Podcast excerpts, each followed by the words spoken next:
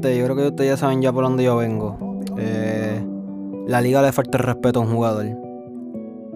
Le faltaron el respeto a la historia. Pero vengo ahora después del temita. Eh, gracias por sacarle su tiempo y escuchar, gente. Vamos a darle.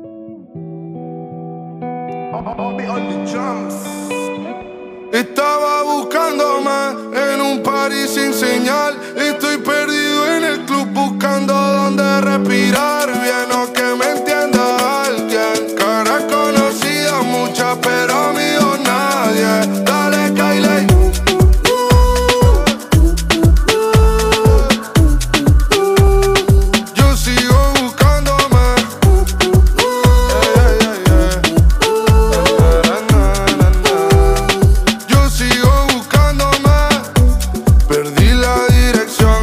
casa, ya no sé volver. ¿Cómo hago para el tiempo retroceder? Es una noche más donde las horas se van. Quemé un papel con tu nombre en las hogueras de San Juan. Dime dónde estás, amor. No hay santero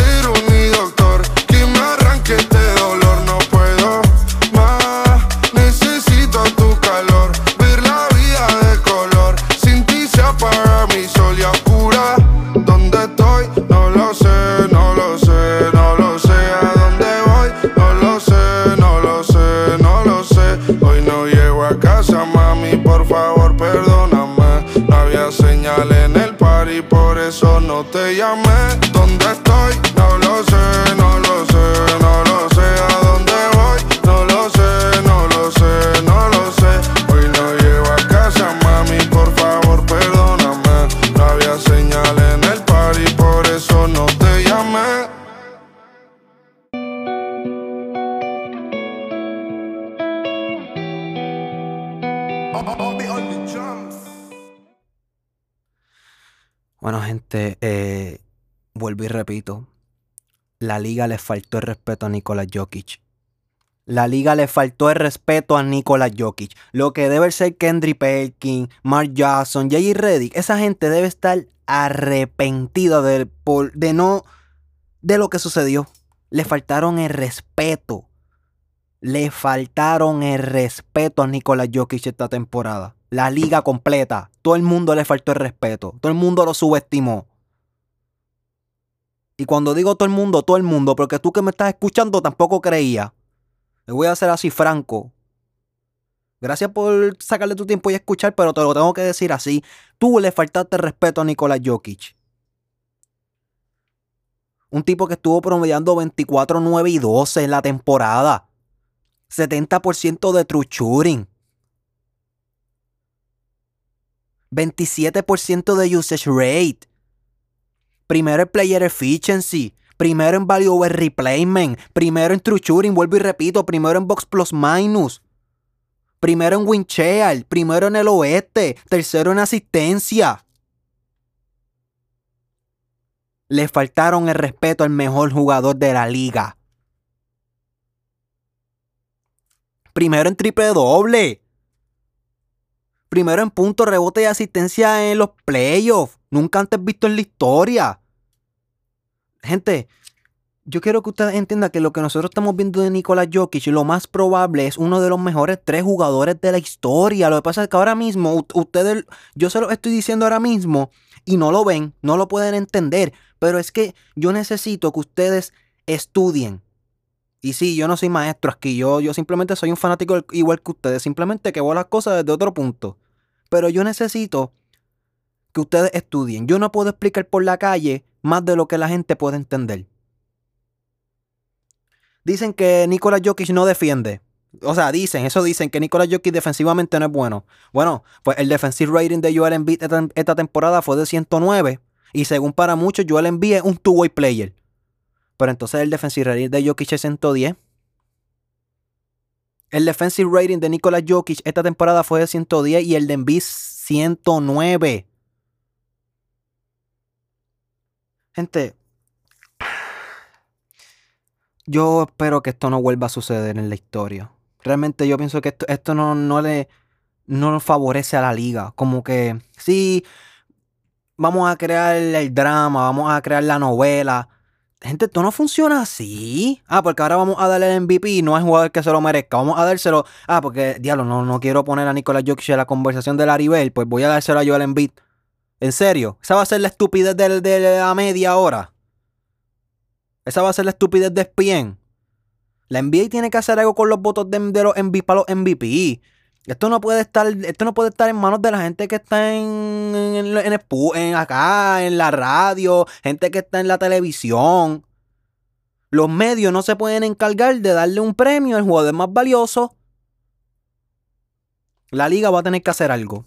La liga va a tener que tomar cartas en el asunto porque esto no puede volver a suceder. Joel Embiid hizo 39 doble esta temporada. 39. Super mega impresionante. El problema es que Nicolás Jokic hizo 58, gente. Joel Embiid estuvo 16 juegos de esta temporada. Ok, vamos a son 82 juegos. En Joel Embiid jugó, ¿cuántos? 62 juegos. De esos 66 juegos, él solamente tuvo 16 de ellos tirando menos de 50%. Y para mí eso es algo impresionante. Yo creo que no, yo no había visto algo así.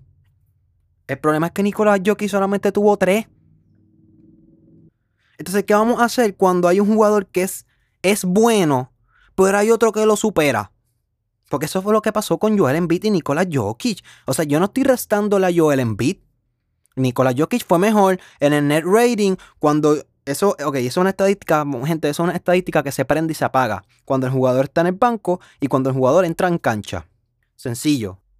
El net rating de Denver Nuggets sin Nicolás Jokic es menos 2 en la liga worst in the league. Worst, el peor equipo en la liga. O sea, tú quitas a Nicolás Jokic de Denver y es el peor equipo en la liga. Cuando Jokic está on, plus 14. Best in the league. Cuando Nicolás Jokic entra en cancha, Denver se convierte en el mejor equipo en la liga. De pasar a ser el peor, pasan a ser el mejor.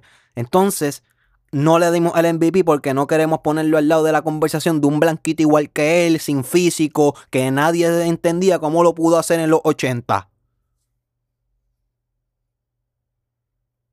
Yo simplemente espero que lo que sucedió esta temporada, después de aquí le envíe y aprenda. Que le envíe y entienda que el MVP se lo tiene que ganar el jugador más valioso. No, no el jugador val.